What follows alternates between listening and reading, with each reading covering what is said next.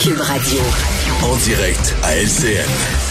30 précise, moment d'aller joindre le collègue Richard Martineau dans les studios de Cube. Bonjour Richard. Bonjour Marianne. Rappel ce matin comme quoi se faire opérer à l'étranger peut être drôlement risqué. Là, dans le journal de Montréal, on nous fait la nomenclature de plusieurs personnes qui euh, vraiment l'ont pas eu facile. Tout à fait. On s'en est parlé la semaine euh, passée. Je veux revenir là-dessus parce qu'écoute, ce sont des histoires d'horreur. Une dame qui se fait opérer en Turquie, qui revient à sa chambre d'hôtel. D'ailleurs, on, la voit.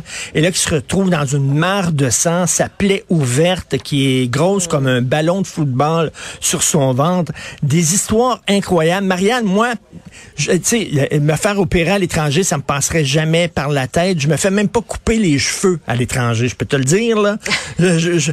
J'ai peur qu'ils me fassent une coupe un peu bizarre, qui est à la mode chez eux, mais pas chez nous. Je vais même pas me faire couper les cheveux à longueuil. J'ai peur qu'ils font ça court en avant puis long en arrière. Je veux, non, à Montréal, je me fais couper les cheveux. Bon, alors, mais ça, c'est vraiment parce que le temps d'attente est complètement délirant. On le sait, il y a des gens qui disent, bon, on n'en peut plus du temps d'attente. Et ils n'ont pas les moyens, Richard, pour aller au privé au ben, Québec. C'est ben, trop cher, c'est trop long au public. Donc là, c'est le seul recours.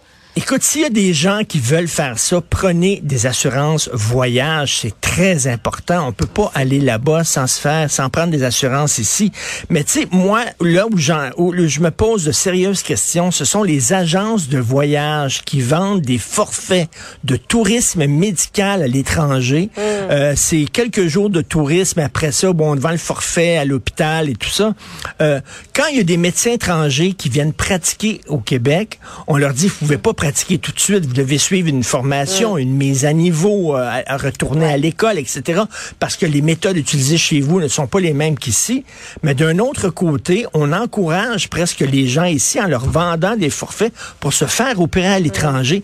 Est-ce que c'est vraiment une pratique? Est-ce que, premièrement, les agents voyage, est-ce qu'ils avertissent leurs clients des dangers potentiels? Euh, il y en a, bon, il y a une dame qui est interviewée euh, dans le journal de Montréal aujourd'hui. Elle, ça s'est bien passé. Elle est allée au Mexique, ça s'est bien passé. Mais écoute, c'est un 30 sous lancé dans les airs. faut faire énormément attention. Et moi, cette pratique-là d'agences de voyage qui vendent des forfaits à l'étranger, j'espère qu'ils avertissent leurs clients des dangers potentiels et qu'ils leur disent qu'ils doivent absolument prendre une assurance voyage s'ils vont faire ça là-bas. Parlons par ailleurs d'Ottawa qui veut, bon, qu'il y ait un avertissement là sur les dangers du tabac imprimé sur vraiment chacune des cigarettes. Euh, qu'est-ce que tu penses de ça? Sur chaque cigarette ça va être écrit du poison dans chaque bouffée. Et là, il y a un porte-parole de la Société canadienne du cancer qui dit ça va être un avertissement que les gens ne pourront simplement pas ignorer.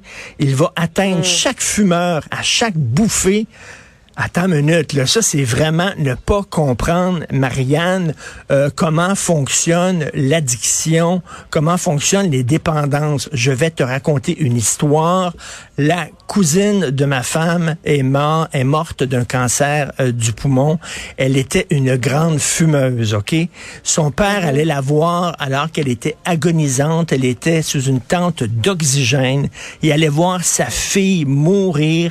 Il pleurait il sortait puis il allait fumer une cigarette. Ouais. Attends une minute, là, il voyait pas le lien entre la cigarette qu'il fumait, sa fille sous une tente d'oxygène.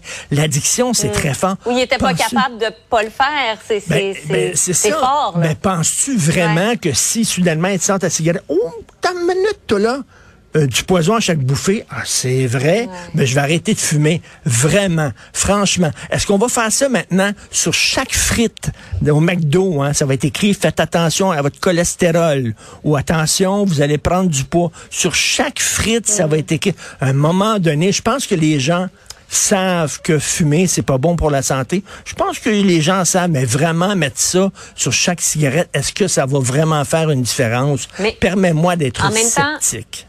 Oui, mais en même temps, Richard, selon cette logique-là, on pourrait se dire chaque avancée qu'il y a eu par rapport euh, au, tabac. Bon, avant, euh, rappelle-toi, là, dans les restaurants, euh, les gens fumaient, dans les avions, les gens fumaient. Donc, chaque étape, quand même, a, a, amené des gens à se re-questionner, à arrêter de fumer. Donc, pourquoi pas? À on, écoute, on, peut se poser la question, pourquoi pas? On peut se poser la question aussi, si, si c'est si dangereux que ça, pourquoi ce produit-là est mm. légal? Je comprends qu'il y aurait un trafic épouvantable de marché noir si jamais on interdisait ça, mais en même temps, si ben c'est si dangereux, comment ça se fait que c'est légal? Mm. Mais personnellement, je trouve que de, de mettre ça sur chaque cigarette, pas sûr que ça va avoir un impact, mais comme tu dis, pourquoi pas?